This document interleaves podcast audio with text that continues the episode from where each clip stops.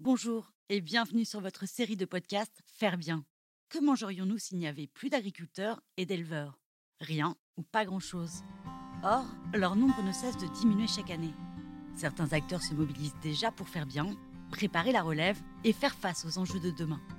C'est pourquoi, à travers ce podcast, nous proposons de partager tous les 15 jours notre vision de l'agriculture biologique, mais aussi de vous faire découvrir le beau métier d'éleveur, la génération future et tous ceux qui pensent l'agriculture de demain autrement. Au programme Rencontres, Innovation et Immersion, bienvenue dans ce podcast Faire Bien. Ce que je voulais, c'était faire un métier qui avait du sens. Je suis d'une famille d'agriculteurs. Mon père et mon oncle ont repris la ferme à la suite de mes grands-parents des expériences dans des fermes en Irlande, au Canada, puis en Asie du Sud-Est. J'ai découvert la pépinière. Ça a été une démarche hyper intéressante. On a pu échanger avec les éleveurs, aller au contact des animaux, se rassurer parce que c'est plus qu'un métier hein, de s'installer sur une ferme. C'est une décision qui vous engage pour des années. À mon tour, j'avais envie de devenir agricultrice. Il y a aussi le fait que la ferme soit vraiment au cœur de notre histoire familiale en fait.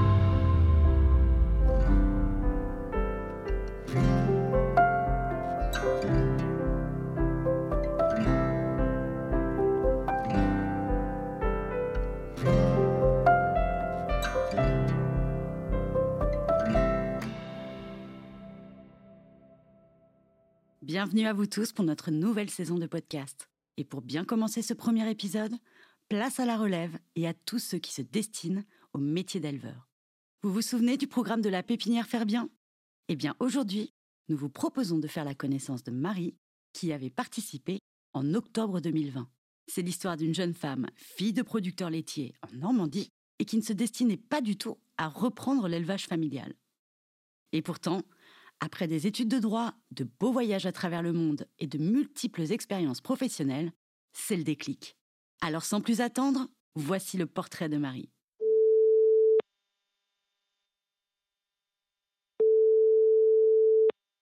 Bonjour, moi c'est Marie Marot de Caen et je fais partie des jeunes pousses de la pépinière Faire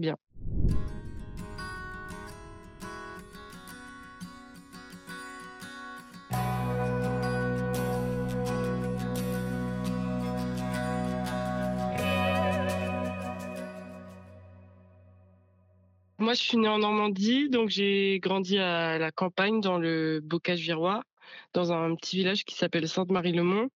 Donc, c'est le village où sont originaires mes grands-parents. Et donc, voilà, je suis issue d'une famille d'agriculteurs, puisque mon père et mon oncle ont repris la ferme à la suite de mes grands-parents. Par contre, euh, ma mère, elle a toujours travaillé à l'extérieur, pas du tout dans ce milieu-là.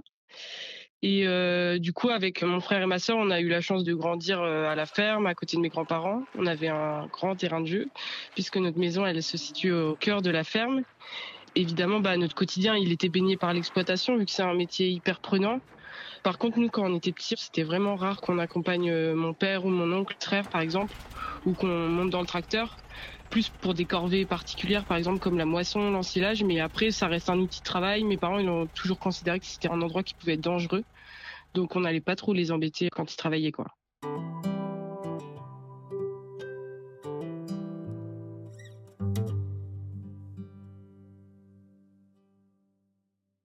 Mes parents ils m'ont toujours plus ou moins incité à faire des études. Pour ma mère ça c'était vraiment important.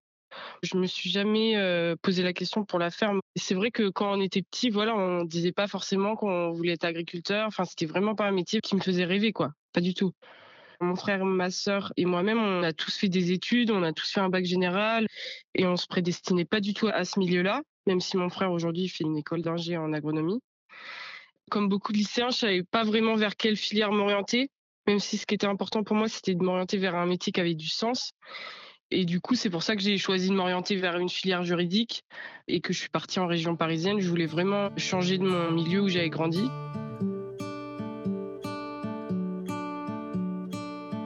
Et pour autant, euh, bah, j'ai vécu deux ans à Paris et je m'y plaisais pas du tout. Du coup, je rentrais euh, la plupart du temps, tous les week-ends euh, en Normandie. Je supportais pas le métro, je supportais pas d'être enfermée. la grisaille parisienne, ça me convenait pas du tout. Et puis en plus, le droit, ça m'intéressait pas plus que ça. Quand j'ai obtenu mon bac plus 2, bah, je suis rentrée en Normandie, j'ai arrêté mes études pendant trois ans. Et en fait, euh, vu que j'avais toujours rêvé de voyager, je me suis dit que là, c'était l'occasion de partir. Et donc, j'ai travaillé pour financer mes voyages. Et donc je suis partie en Irlande 3-4 euh, mois, faire un voyage en vélo, faire le tour de l'Irlande, puis euh, au Canada, puis en Asie du Sud-Est. Et finalement, c'est ces voyages-là qui m'ont permis de me reconnecter au monde agricole, vu que j'ai eu des expériences dans des fermes à l'étranger. Mon premier voyage, c'était en Irlande où je suis partie euh, à vélo et euh, je m'arrêtais en fait, par exemple, deux trois semaines dans des fermes. Ça me permettait, euh, voilà, de partager des expériences, du temps. J'étais nourrie et logée et en échange, je devais travailler 4 à 7 heures par jour avec des agriculteurs. Par exemple, en Irlande, j'ai été dans une ferme sur une île avec des chèvres et on devait traire les chèvres tous les matins à la main. Je suis partie au Canada, je me suis arrêtée dans une ferme 3-4 semaines au milieu de rien et euh, c'était une ferme où on était euh, peut-être 10 volontaires. En fait, c'était une exploitation où ils avaient des centaines de chevaux. Et euh, du coup, nous, on travaillait au quotidien pour les nourrir, etc.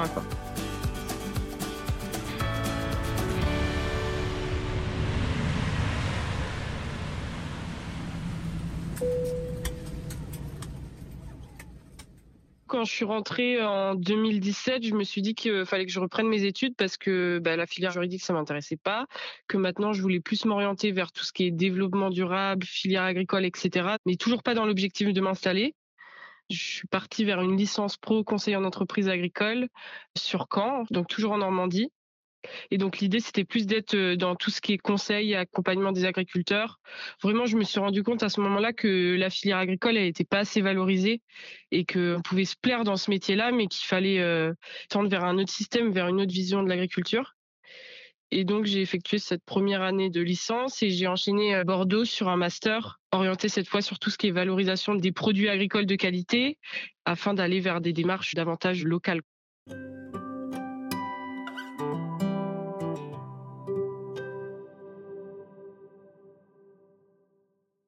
Dans le cadre de mon master et ma licence, j'ai effectué des stages, j'ai été au contact d'agriculteurs. Donc, c'est en rencontrant des éleveurs passionnés que je me suis dit qu'à mon tour, j'avais envie de devenir euh, agricultrice. Il y a aussi le fait que la ferme ce soit vraiment au cœur de notre histoire familiale en fait. Et plus le temps passait, plus je me disais que bah, c'était dommage de laisser partir la ferme. Euh, on est tous attachés à cette ferme, à ce que mes grands-parents, mes parents euh, et mon oncle ont construit. Ça, ça a aussi beaucoup joué sur ma réflexion. Et après, vraiment, le déclic où je me suis dit, OK, c'est ça que je veux faire, c'est ça qui a du sens pour moi, c'est vraiment euh, le confinement où j'ai passé une grande partie de mon temps en télétravail chez mes parents, alors que les six mois précédents, j'étais sur Bordeaux. Et du coup, au quotidien à la ferme, etc. Et je me suis dit, euh, ben, finalement, pourquoi pas faire ce métier? Et puis euh, là, j'en ai parlé à mon entourage, j'en ai parlé à mes parents, à toute ma famille, quoi.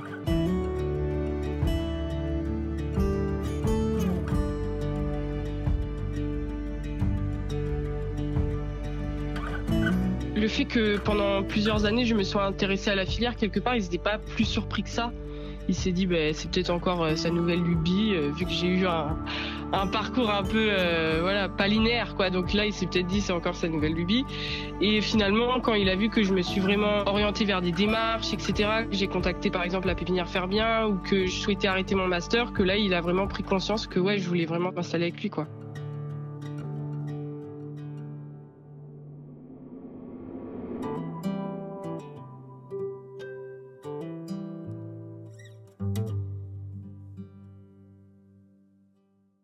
Je me suis renseignée sur les formations, les démarches existantes en Normandie.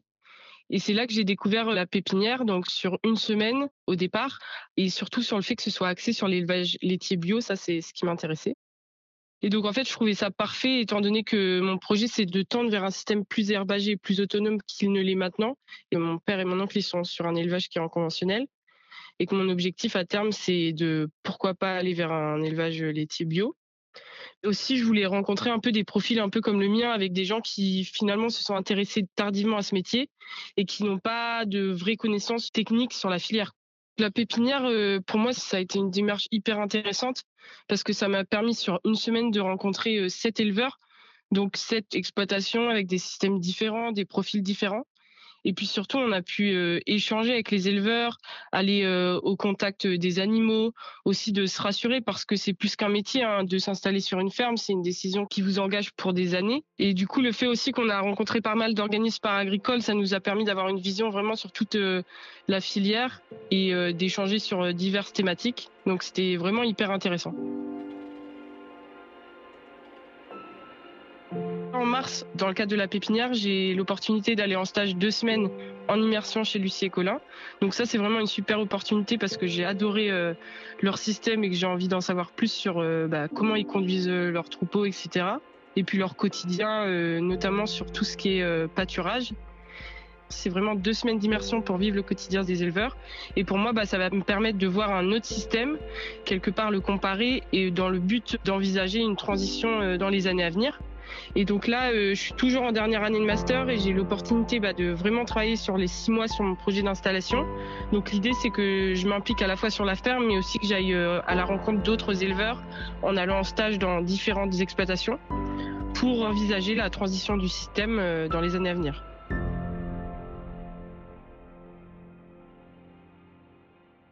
Pour moi, l'avantage du métier d'éleveur bio, c'est que tu es au contact permanent avec la nature t'es pas enfermé dans un bureau, tu as la chance d'être ton propre patron quelque part et aussi d'envisager une transition environnementale et t'impliquer euh, sur le territoire et auprès de la population locale.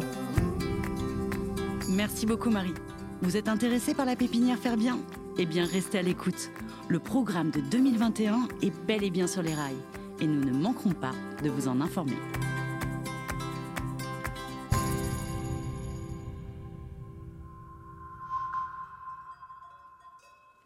Vous avez aimé ce podcast? N'hésitez pas à nous laisser un like ou un commentaire sur votre plateforme préférée.